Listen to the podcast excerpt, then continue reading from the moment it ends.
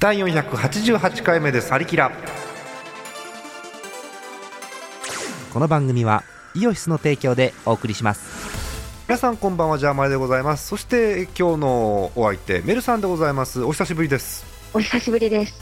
なんか久しぶりですね。そうですね。えー、いや、収録、前回したのが3月ですか。3月にあのタイムラグのない収録をしてそれ以来ですそうですよね。はい、皆さん的にはそんなに久しぶりじゃないかもしれないんですが、私はすごい久しぶりな感じがしてます。すごくしますねなんせはい。4ヶ月ぐらいしてませんでしたからそっか。そうですね3月でしたから前がね、はいですね。まあ、タイムラグにも負けず頑張っていきたいと思います。頑張っていきたいと思います。よろしくお願いします。えー今日メッセージコーナーをお送りしてまいります。今日のテーマ初めて買った音楽ということです。最後までお楽しみください。えー480何回目かわかりませんが、ありきらハイテナイドットコムからお送りしております。ガチ曲のみでお送りするイオシス東方ロックアレンジシリーズ最新作「アニー」「アツシ」「ランコ周平」「リクアット」など最強のボーカル陣に加え期待のニューカマーが多数参戦。ますます進化する第4弾は「カエー塚オンリー」ロッキンオン東宝ボリューム4はイオシスショップ同人誌即売会。同人ショップでお求めください。幻想郷のポップカルチャーは世界に通用する文化である。誰が言ったか知らないが人はこう呼ぶ。クール幻想郷。世界に届けたい2015年の電波ソングをテーマに最新のサウンドを集めたプログレッシブな電波ソング中心のコンピレーションアルバムです。幻想郷電波エキスポイオシス東宝コンピレーションボリューム23はイオシスショップ同人誌即売会。同人ショップでお求めください。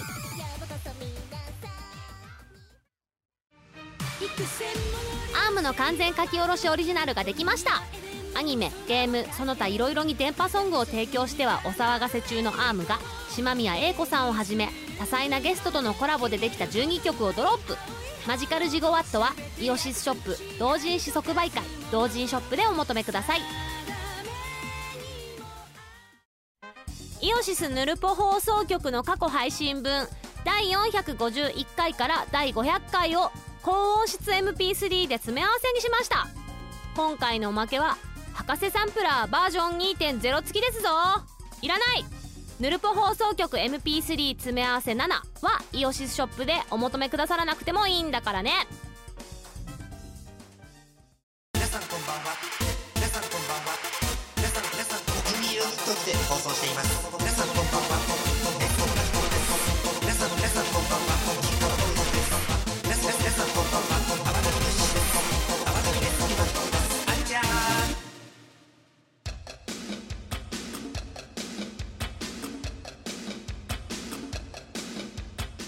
久しぶりのメッセージコーナーでございます。早速参りましょう。テーマこちらです。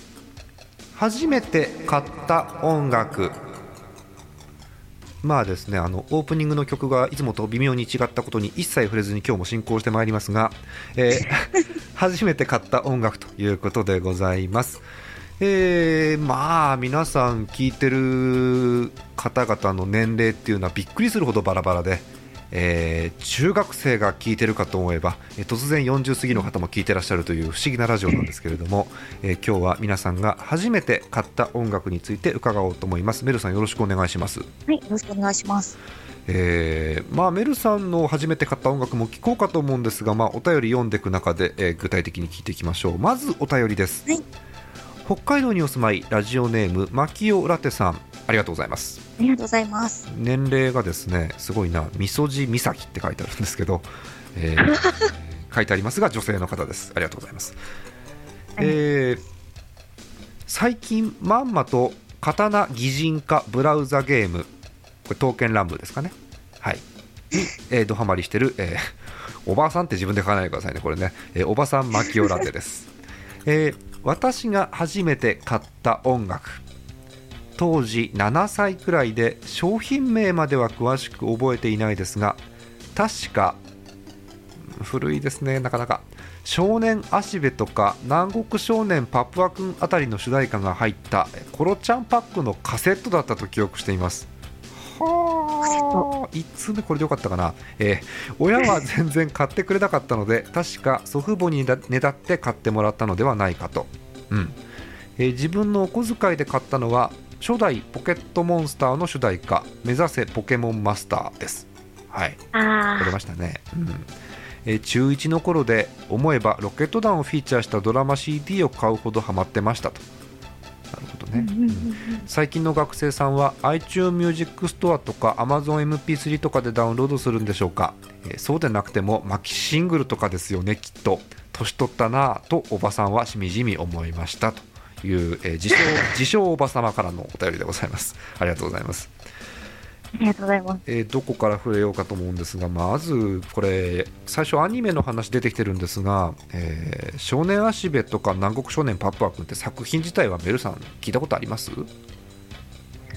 ちょっとわかんないです。はい。ジェネレーションギャップが早速出ております。はい えーと当時多分これメーカーさんでいうとコロンビアさんになるかと思うんですけどあのーアニメの主題歌を詰め合わせたカセットテープっていうのがいろいろありまして当時、うん。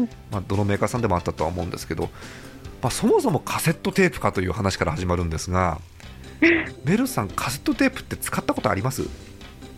ありますよ。えありますか？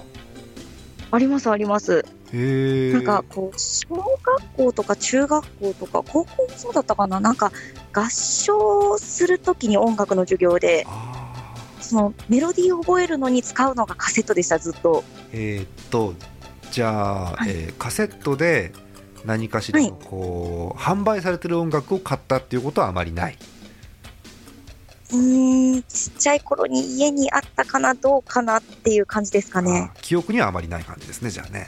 あうーん。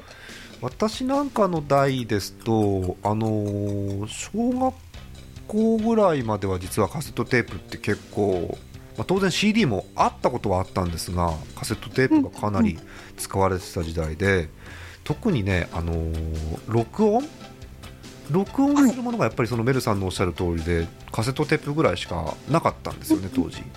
えーなので、あのーまあ、マキオラテさん自称あのおばさんと書いてますがあの私は私でラジオおじさんなのでラジオを撮るときはカセットテープなんですね。ああ、それそっかそっか、そうなんだ。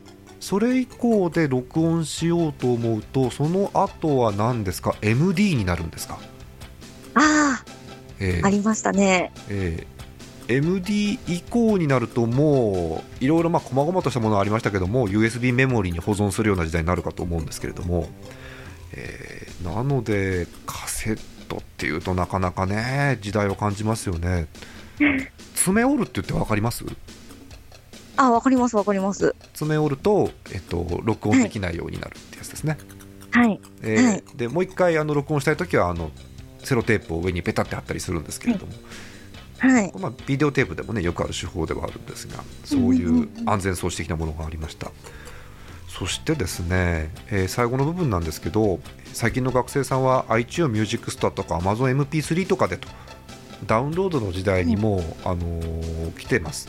でちょうど収録時のタイミングではですね、えっと、iPhone まあ Apple さんの iPhone ありますねがいわゆる Apple Music っていうサービスを始めたりとかあとはあの LINE ってありますよね、ええあの LINE も LINE ミュージックっていう、もう半分聞き放題のようなサービスを始めたりとかっていう時代に今入ってはきてるんですが、うーん、メルさんはダウンロードとかってします？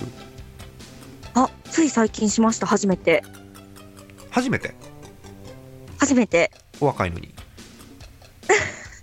いや、なんか、こう、アナログ人間なので、私、手元に CD がないとなんとなく不安だったんですよ。ああ、うん。しかもダウンロード版とか全然遊んだことなかったんですけど、うんうんうん最近あまりにもお金がなさすぎたので、と。りあえずダウンロード版を買ってみて、うん そうなんです。そしたらまあ、ね、安く一応いろいろ買えるから、最近本当に重宝してます。ああ、なるほど、わかりました。えっと、じゃあ、ここは配信で使うかどうかわかりませんけれども、初めて、メルさんが初めてダウンロードした音楽って何ですか、ラブライブのアルバムですね、一番新しい。あ、意外とちゃんとしたの？ああ、そうなんです。アルバム代がちょっと出せなかったので、微妙に。そうですか。あー そうなんです。なんで。少し安いのかな、ダウンロードだ。とそうですね、500ぐらいはうん。安くなりますね。ね、あとは、まあ、あのお気に入り1曲ごとに買えるんでね。買う方としてはすごく便利かなと思います、うん。はい。まあその1曲ごとにダウンロードできるっていうのは買う方としてはすごく便利でいいんですけど、ね、作る側としてはなかなかそれはそれでどうなんだなっていう方もいますけれどもね。うん。まあまあね。時代ということでしょう私やっぱりこう、そう、家に並べたいので、あやっぱりデータだと寂しいです。そうですねジャケットとかがやっぱりねあるといいっていう方が多いですよね。そうえーはいでまたあの私もおっさんなんですけど私よりもっと上の方になるとあの CD じゃなくてレコードの世代になるんですね。ああ、そっか。でレコードと CD って、まあ、別にどっちでもいいし CD の方が音質いいじゃないっていうのが今今の考え方ですけど当時はレコードのジャケットっていうのがやっぱりすごい好きな方が多くて、えーあれかなり大きさ CD に比べて大きいですよね。確かねサイズも。いはい。えーでまあインテリアとしてもいいのでというようなことでそういう方が多かったかなと、まあ、今もレコード好きな方当然いらっしゃるんですけどね、えーどんどん、味がありますね。ねうん。形が変わってきております、えーうん。レコードのジャケットから CD のジャケットそして今は、えー MP3 のアートワークっていうんですか？えー再生すると画像が出るぐらいの、まあ、今お聞きのラジオもあのダウンロードしてスマホで聞いていただくと一応ロゴぐらいは表示されると思うんですけれども、えーそういうような形に変わってきております。時代でしょうか。うん。考えさせられるお便りですね。そうですね。ねはいありがとうございました。えーこんなずっとこう低いテンションでいくかどうかわからないんですが2通目いきたいと思います。はい えーまた北海道ですね。北海道ラジオネーム雪城白雪さん。うん、年齢がですね、えーこれ公の交渉では20代って書いてあります。どういうことなんでしょうか。続報 えーえー初めて買った音楽ということで最近はいろいろな購入方法があると思うのですが、えーそれらについて全部書くとボールペンクリップ破壊友の会の時と同じ鉄を踏むことになるので、えーお小遣いの範囲で買った音楽に絞って話そうと思いますと、うん、いいですね、うん。えー実はちょっと記憶が曖昧で2つ候補があるうちのどっちだっけなと思いながらどっちも書いてしまうんですがということで以下2つ候補が書いてあります、うん、候補1、えーループ坂本真綾うん、アニメ好きの方はあーっていう方もいるんじゃないでしょうか、えーコメント書いてあります、えーこれ曲のコメントじゃないよな、えー鈴村健一の嫁です。うん、あ、ちょっと、まあ そうですけど。坂本真綾さん、そうですけどね、ええー当時はまだテレビが自宅にあったので、ん？当時はまだテレビが自宅にあったので、不思議な文章です。うん。えー今は？今ないのかな、うん。えーテレビアニメや野球中継をかじりつくように見ていたのですが、えーこの CD の表題曲はアニメ「翼クロニクル」かっこ原作クランプ、うん。これはもうよくご存知ですね、えーただクランプの説明がおかしい、えーカードキャプターさくら合法ドラッグ等と同じ作者っていうコメントもどうかと思いますけど、えーの、えー最初期のエンディングテーマとして使われていました、うんえー当時は歌詞を覚えていたのに今となっては「点点点う」って書いてあります。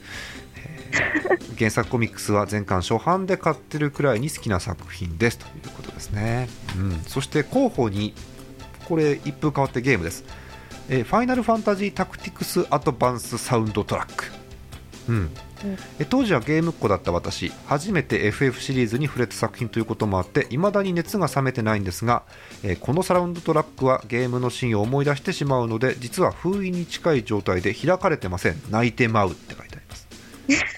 はあ。ということで、え候補2ついただきました、えーメルさん、この辺の楽曲何かえ聞いたことがあるもの等々ございますでしょうか？あ、ループはまさにアニメのエンディングで聴いてはい。大好きだった曲です。翼クロニクルエンディングテーマですか？はい。はい。そうです坂本真綾坂本真綾さんのどうなんでしょう？代表曲なんですかね？ですかね。なんかうん私あんまり繊細ないですけど、うん、私は坂本真綾さんっていうと、まあ、ループももちろんいいんですけれども、それよりももっと古い方をどうしても浮かべてしまうんですよね。もう誰も知らないかもしれませんが大昔にあの「天空のエスカフローネ」という作品がありましてその辺の話になっちゃうんですが、えこの方は、えー翼クロニクルということでメルさんもじゃあお気に入りということでよろしいんでしょうか？そうですね、大好きです。なるほどまあ、ちょっとね気になるのは最初の曲の紹介の鈴村健一の嫁ですっていう表現が気にはなるんですけどもね、えー非常にいい感じでございます。はいえーということで、まあ、ゲーム、アニメいろんなのがやっぱりこうやって見るとありますね。うん、そうね。メルさんよくあのポケモンの話されてますけどはいはい。ポケモンの楽曲っていうのはどうなんですか？ポケモンの楽曲。ゲームの BGM とかってあ、サントラ、そういえば買おうと思って買ってないな、ずっと。あらずっとっていつからの話それ？あの、去年、はいまあ一番新しいオメガルビーアルファサファイアのサントラが出たんですけど、出ましたね買おう買おう思ってまだ買えてなくて、そうなんです。アクルさんからめちゃくちゃ良かったよって聞いてたんですけど、まだそういえば買ってなかったのを今思い出しました。アクルさんは買ったんですねそうなんです。そうですか。ああ、ちょっと今度アクルさんに聞いてみようと思いますけども。うーん、なんかでも。どうなんでしょう、まあ、20代前半ぐらいですけども、メルさん、あの、どうなんですか、昔の方が良かったとか、そういうのは特にないですか、まだ。昔の方が良かったっていうと？えっ、と、ゲームボーイ時代の方が良かったとか。はいはい。ああ、うん、あでもど、どっちにもどっちのこう良さがあります。あ、そうですか。そうですね。うん、やっぱ進化してる部分は進化してるけど、やっぱり当時の思い出とかもいろいろあるので、うーん、改めてこうゲーム起動したりすると、ああ、やっぱり良かったなって思います。うん、やっぱな比べられないですね、やっぱりね、新しいものと昔のもそうなんですのっていうのはね。。そうなんです。うんそれぞれの良さがあるということでございますね。うんはいわかります。まあね、30過ぎてしまうとその辺うるさくなるんでこの辺でやめときましょう。はい。えー、3通目いきましょうか。3通目です。えーラジオネーム目の付けどころがシアンでしょさん。はい、えー年齢がですね、えー年がバレるような内容っていうふうに年齢のところに書いてありますが、えー気になる内容の方を読もうかと思います。私が初めて買った音楽は8センチ CD で買った、えー林原めぐみのレイジングウェーブスです、えー声優好きだからというよりは、えー表の海を背景に佇む林原めぐみと、裏の絵が、えー劇場版スレイヤーズゴージャスの絵のギャップが良くて衝動買いと、はあ。地方民だったので映画はわすごい単語。VHS が出てからだったのも思い出です。今でもカラオケでよく歌います。8センチ CD 結構好きだったのでいつの間にかなくなっていて寂しいですね。というお便りでございますえー林原めぐみさんの楽曲、まあ、この辺はですね、あのー毎度毎度おっさんが集まった時に林原めぐみさんの話はしてますので、えーここはスキップすることにして、えー気になる単語をちょっと拾い上げますが8センチ CD ああー。メルさん8センチ CD ご存知？知ってますよ。よかった。よかった、えーあのいわゆ。る通常サイズの CD は12分、あ12、12分も短かったら大変ですね、12センチの CD です。で、えーこちらで言ってるのは8センチの CD ということで、えーまあ、ほとんどの8センチ CD っていうのは昔はあの縦長の、えーしかもケースはプラスチックと紙だったかと思うんですけれども、あ、えー。縦長です。で縦長で紙のところをペラッとめくると中で縦長の上半分のところに CD が入ってるのかなうん。で下半分のところはあのひどいやつに至っては昔はこの下半分切り離して、えー半分の大きさに折って収納してくださいぐらいのことを言ってたものなんですけど、えージャケット折るってって思ったことが当時あったんですが、うえん。ー8センチ CD 昔でいうとこのシングルですね、えーうん。あのー今はもう普通にあの CD のシングルっていうと12センチの CD にうんうん3曲4曲入ってるものをあのもうついにシングルという普通の呼び方をするようになりましたが出た当初は8センチと区別するためにマキシシングルって言ってたんですよねあ、そっか。聞いたことあります？そうだ、そうですね。はい、あります、あります。うんそれがいつの間にかもう完全に12センチの方を通常のシングルというような言い方をするようにうん。なってしまいましたで、まあ、CD も今ね売れ行き大変なんでなかなか大変かなと思いますけどうんなんかメルさん8センチ CD で思い入れとか思い出すものって何かあります？え、団子三兄弟。ああ。確かにあれは8センチですね。えそうです、家にありました。さはい。300万枚でしたかねあれ。そんなにいたんですか？あれはあのーもう歴代の曲の売り上げの1位か2位というようなあのへえ、いや、なんかまあ、ね、相当流行ったのは覚えてるんですけど、ええ。びっくりするぐらい売れましたよあれは、へえ。えれも売れました。ずっとあの頃あれですもんね。えあれがかってたのはお母さんと一緒の中だったかみんなの歌だったか私はあやふやなんですけれども。はい、あ、お母さんと一緒です。ですか。はい。あのなんでしょう、まあ、実際に歌のお兄さんとかが歌ってる絵はまあいいんですけれども、アニメーションみたいなの覚えてます？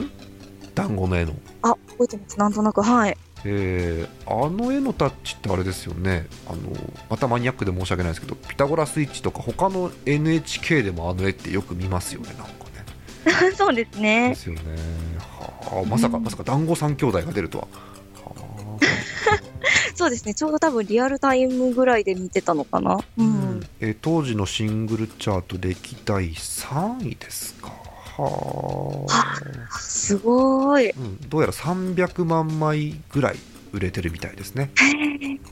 確かに頭に残りますもんね。あれはもうみんな子供たちが歌って踊ってたような時代ですからね。はいはいはい。うん。懐かしい。はあ。やっぱそういう曲ってなんでしょう？あの、まあ、こういうのを聞いてラジオとかを聞いてらっしゃるこう我々以外も皆さん。多分知ってる曲だと思うので、まあなすごいですよね、子供から大人老若男女愛される曲っていうのはすごいですねやっぱりね。そうですね。あーまあ、ちょっと8センチシングルという単語が気になったんで触れてみましたあと あともう一個気になるのが VHS っていう単語なんですけどこれメルさん分かります？VHS。うん、えっとね聞いたことはあるんですけど、えっとねビデオテープのことですあそっかそっか。でかでかいビデオテープのことですはいはいはいはい。あビデオテープ。うんって分かります？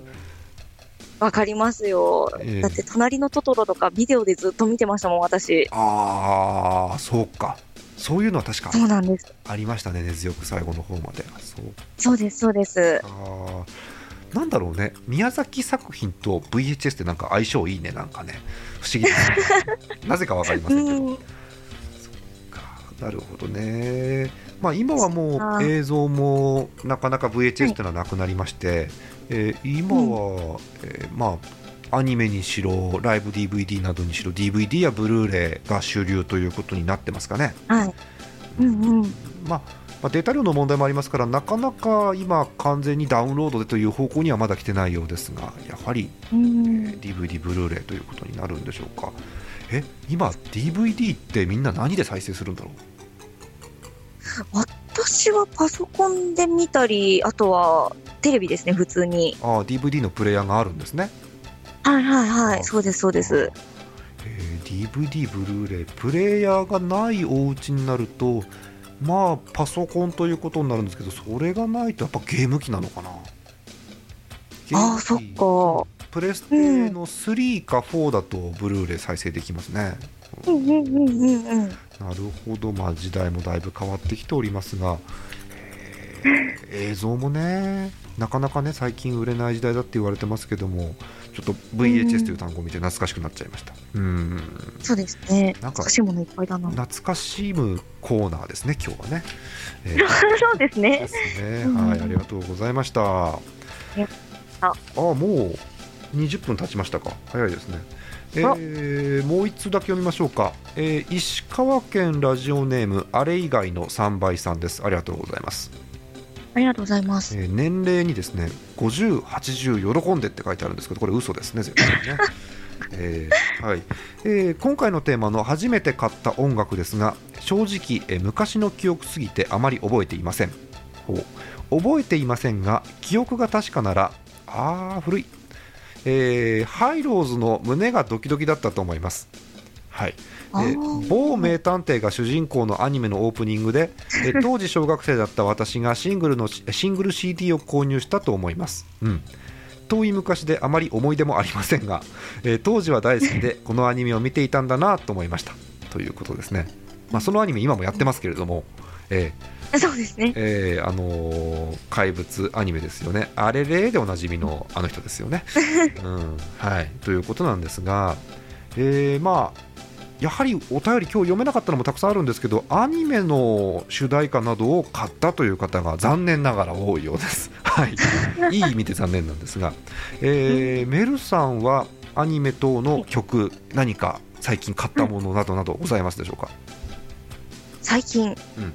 そうですね、さっきデータでダウンロードしたって話をしたんですけど、ラブライブとか、あとはい。歌プリ関連が最近出たので、はあ。買いましたかね。はい。歌のプリンス様。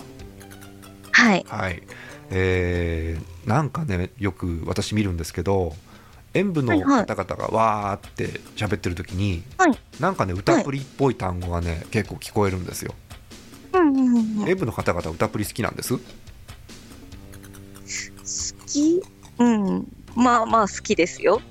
なんですか？そのなんか含んだような まあまあ嫌いじゃありませんけどみたいな感じですけどいや、うん。うんなんか、そもそも私とアックルさんは乙女ゲーム苦手なので、あ言ってましたね前ね言っていいのかよくわかんないんですけど、まあ曲とかキャラクターは好きです。あ、はい。曲は好きですねじゃあねはい、そうです。あーなんかちらっと小耳に挟んだんですけど、はいはい結。構演舞は歌プリなどのはい曲をカラオケで歌うと、あ、歌います。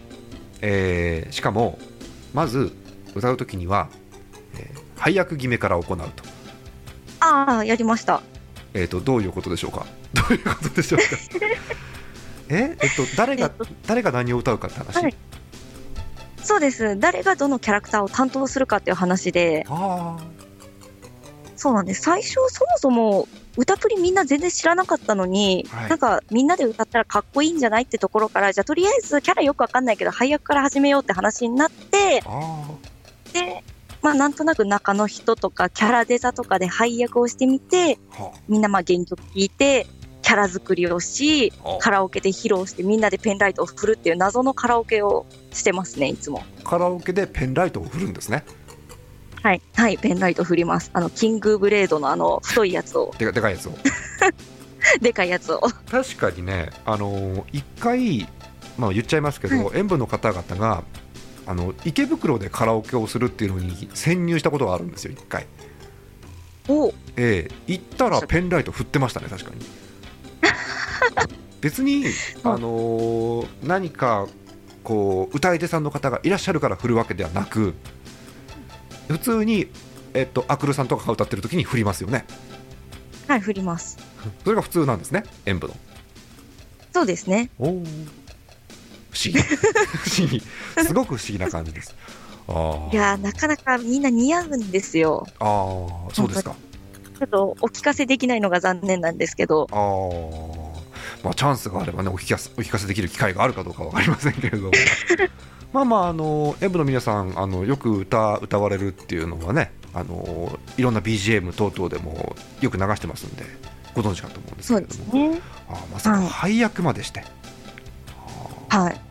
しかも男子ですからね、女子じゃなくて。歌舞伎は皆さん曲歌ってるのは男性声優の方ですからはい、そうです、そうです。だって、ラブライブの曲をじゃあ同じように配役して歌おうってなった時に、えー、女の子できないって若干2名ぐらいが言ったんですよ。お頭おかしいですよね。えっと、えっと、えっと、女の子できない。えっと、どういうことだもうよくわかんないんで、私は一応宣言しておきます。演舞は女の子です。演舞は女の子なんですけど、なぜか女の子の曲はちょっとねという話にはなってるそうですはね。えー難しいって言ってました。えーちょっと気になるので、ちょっとちらっと聞いてみたいんですけど、あの演舞になかなかいいキャラクターの徹さんっているじゃないですか。はいはいはいはい。徹さんが担当してる配役っていうのはどの辺になるんです？大体。歌プリですか？まあ歌プリでいいですよ。はい、神宮寺蓮です。あーあれ？神宮寺なんて誰だったっけ？諏訪部純。諏訪部か諏訪部かはい 徹さん諏訪部感あるねそうなんです。すごい、なんかこう雰囲気出てるんですよ。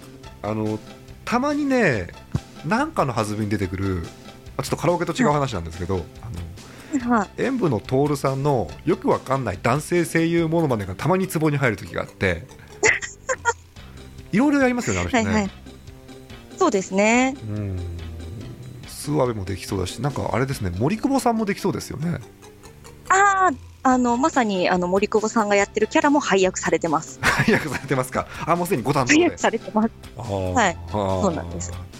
なんかまた徹さん、黒崎蘭丸っていうあの、はい。鈴木達久さんっていう、まあはい。なんかすごいロックな歌い方をするキャラクターがいるんですけど、はいそれも兄さんの本当ですね。ああさすが兄さんですね。はい。そうですね。で兄さんが歌ってるのを聞いた後に本家を聞いたら、あれ？本家の方が歌い方優しくないっていう話になって、ついに本物。兄さんの方がずっとロック、はい。あ、本物超えちゃいましたかついに。びっくりしました。いやあの聞いてる私もびっくりしました。あの今度はちょっと徹さん読んでちょっと事情聴取しようかと思います。はい。はいはい。えーなるほど、わかりました。すごいですね。まあまあ、そんなことをやます。うんまあまあ、演舞らしい楽しみ方かなと思うんで、あの引き続きあのどんどん あのいいぞ、もっとやれということでやっていただければなと思います。はいえーということであ、お時間ですね、えーたくさんお便りいただいてるんですが、ひとまずここまでということにしたいと思います。また、えー引き続きメッセージお待ちしております。メッセージコーナーでした。えーではここで1曲曲いきましょう曲ですけどメルさん曲紹介しなくていいですか？あ、お願いします。はい、わかりました。じゃあ私の方からします。えーマシュマロピンクさんでライラプス。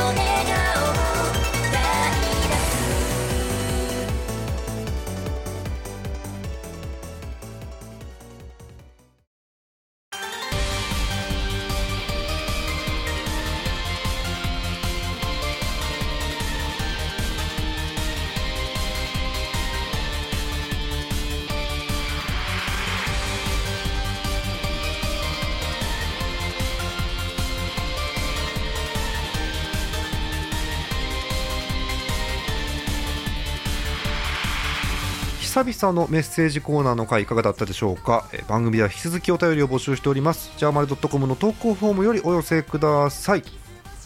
えーまたメッセージコーナー、えーコーナー募集のタイトル出てると思いますからこちらもサイトからご確認ください。お便りたくさんお待ちしております。さあメルさん。はい、えーご無沙汰でしたけれども、えー今回たくさんお便り読みました。初めて買った音楽、えーメルさん的にはいかがだったでしょうか、あ、もう懐かしかったですね、本当に。うーんまあ中に出てる曲も懐かしいですしはあと単語単語もねまさかの8センチ CD なんていうのそうなんとかありましたい。はい。びっくりするぐらい懐かしかったですねあの 忘れてました。そうなんですよね。で、あの今日読めなかったお便りたくさんあって、えっと気になる曲いくつか、えーもう曲だけポンポンポンポン紹介しようと思うんですが、意外と普通の曲も来てます。えー、布袋寅泰でバンビーナ。あーあとは、えーアーティスト名で言いますとアリプロジェクト。おーアリプロ持ってますね。えーあとはなんでこんなに複数来てるんだろう。林原めぐみさんが複数来てます。うん。えーあとはまあゲームミュージックなどなどのお便りも来てるんですが、まあ、あのお時間の許す限り今日は読んでたという形でございましたどうでしょうメルさん今後まあ難しいかと思うんですけどやっぱりダウンロードが、まあ、主流に今なってきてるじゃないですか音楽って、はいはい、そうですね。えーでこっから次の形ってのは出るんですかね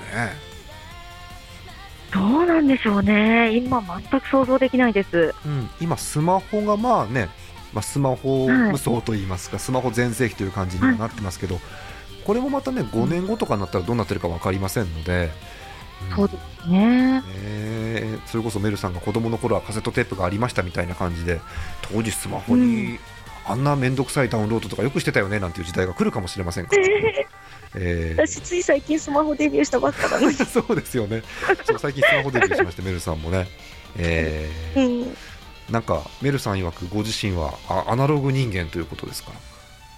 そうですね。未だにこうなんか手元にないと落ち着かないんですよ。えーあのーあんまり機械とか得意じゃない方です？得意じゃないです。えっ、とパソコンとかテレビの配線とかはやっぱり苦手です？あ、全然できないです。あパソうコンとか特によく嫌われるんですよね。え嫌われるんですか？パソコンに。嫌われるんです。なんか私がそのパソコンを使い始めると、そのパソコンが壊れることが多くて、怖いなんかすでに2、3台ぐらいは壊しちゃったかな。えー特殊使ってたんですけどね。特殊能力の類ですよね、そうなってくると、もうね。あそうですか、えーまあ、誰かの監督のもと、えーご使用していただければというふうに思います。はいそうですね。えー私としてはあのー今の職場のパソコンを壊さないかがすごく心配なんですが、大丈夫ですかね？が頑張ります。頑張ります。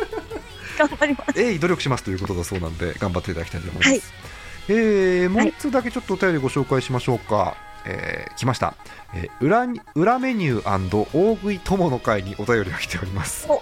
お、ありがとうございます。えーこれ今日一通来てましたね、えーラジオネームあれ以外の3倍さん2通目、えージャーマネさんメルさんこんにちは、こんにちは。えー裏メニュー大食いとのことですが、えー牛丼キングや牛丼エンペラーこと、えー頼りさんほどではありませんが。そうですね。この前すごかったですね。牛丼キングの話ね、そうですね。えー私も食が太い方です。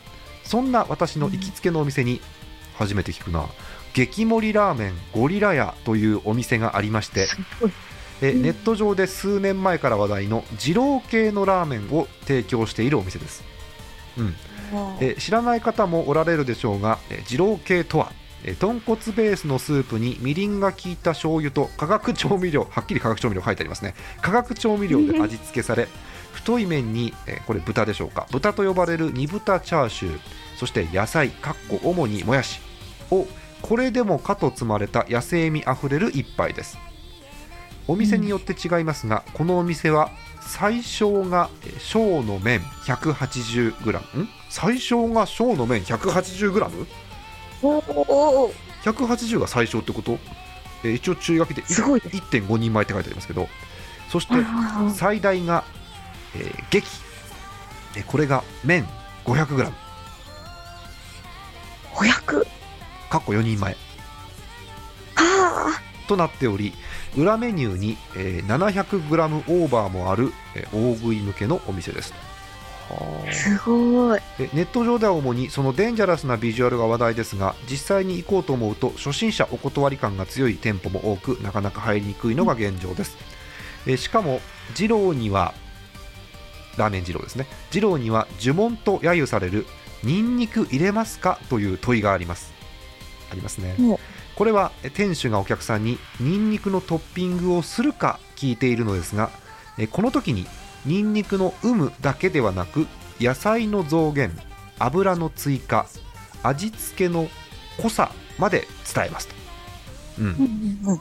え私の主なオーダーは読みますよ野菜増しニンニク油ですがはい。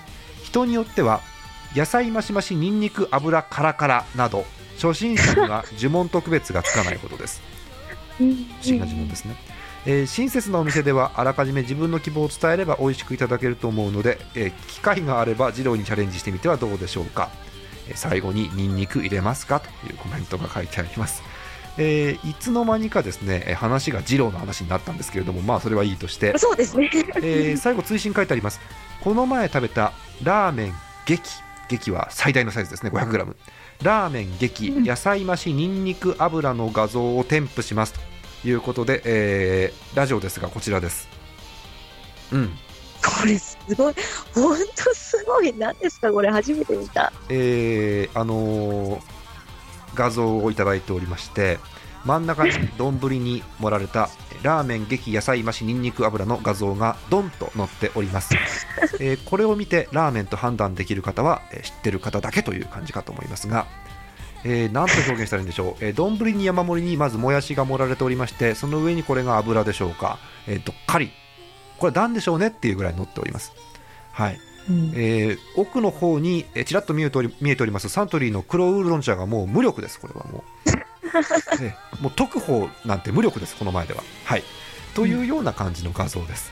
えーこれあのお店の許可とかいろいろ必要なのでこれあれ以外の3倍さんのあの個人の責任でアップをしてくださいお願いしますはい これメルさんきついですねなかなかそうですね、これは多いですね、確かに。うん多いや、いしだって、まず麺が見えない。あそうですね。麺がないですねこれ。あー。麺が見えない。えっとさっきの文章を見ますとラーメン激と書いてありますのでこの中に山盛りの麺があるそうです。ええ。どこ？どこ？どこ？麺どこですよね。不思議な感じです、えー。すまあ。こういうのもありますね。あのーメルさんが、あのーつい最近までよく出没されておりました。最近でもないか。あのー某、はい。えーカードゲームショップがある某町ですけれどもあそこにもラーメン二郎ありまして知ってます？あ、知ってます。えーあそこの前も結構行列が出てあのいわゆる鍋二郎なんかをされる方もいるんですけれども、あそこも結局私チャレンジしたことないんですよね、うん、よくねこういうお便りもそうなんですけど二郎系ラーメンっていう言葉があるじゃないですか。うん、ありますね。でも二郎の方に聞くと二郎はラーメンじゃないって言うんですよね。え？二郎は二郎は二郎という料理であってこれはラーメンではないって方が多いんですよ。そうなんだ、すごい。なんかね、そういう方がいらっしゃるんで、ちょっとメルさん、専門外かもしれませんけど、えっと、二郎のコーナー作りましょうか、じゃあ、一回。あの投稿フォームにですね、二郎とだけ書かれたコーナーを作っておきますので、え心当たりの方は、えご投稿お願いします。まあ、二郎に類するラーメンなどなどでも結構でございますので、引き続きお寄せください。え、メルさんってラーメン食べるの？あ、大好きですよ。前も聞いたっけ、ラーメンの話って。あれ？もう豚骨ラーメン大好きです、豚私。骨だ。そうだ、うまかちゃん食べるんだ。そうです。あ、前聞いた。もう大好きで、うんそうなんですよ。そうか。つい最近の祖母から届いて、あ、今日食べたの、私。そんな今日ですか？あら。えっ、と、祖そう今母、日今日のお昼、そういえば食べました。えー祖母ですから中国地方ですか？えっ、と、九州ですね。九州ですか？あ、じゃあ本場じゃないですか。はい、そうなんです。いあーなかなかね、これ、ええあの、はい大型店舗に行くと関東地方でも売ってるんですが、結構ないところもありますよね、うまかっちゃんは、東京では。そうですね。うん。そうなんですよ。西日本売ってるんですよ。そうなんですよ。いいなぁ、うんもう普通の豚骨ラーメンじゃ満足できなくなっちゃったので。ああ、もうそんな、そんな感じになっちゃいました、ついに。そうなんです美味しくて。うーんもう普通ではもう満足できないメルさんですから、えー えー本当にね、うまかっちゃんも知ってます、高菜味とかあるの、そう、高菜味もすごく美味しかったです。全部知ってる、ああ、そうです、そう、うん。うん、あの辺もね、なかなかあの、あのブランド自体は昔からあるブランドなんで、私、子供の頃から実はうまかっちゃんってあるんですけど、うんはいはい。今でも根強いですよね、えーぜひ、うん。あのご当地ラーメンなんかもあればぜひ皆さんお便りお寄せください。なんかいつの間にか食べ物の番組になってるんですが、まあ、それはそれで気にしないでいこうかと思います。はい、ということで、えー久々にメルさんと一緒にお送りしてまいりました「アリキラ」えーメッセージコーナー引き続きお便りお待ちしております。本日のお相手はジャーマネと演舞のメルでした。また次回お会いいたしましょう。おやすみなさい。おやすみなさい。この番組はイオシスの提供でお送りしました。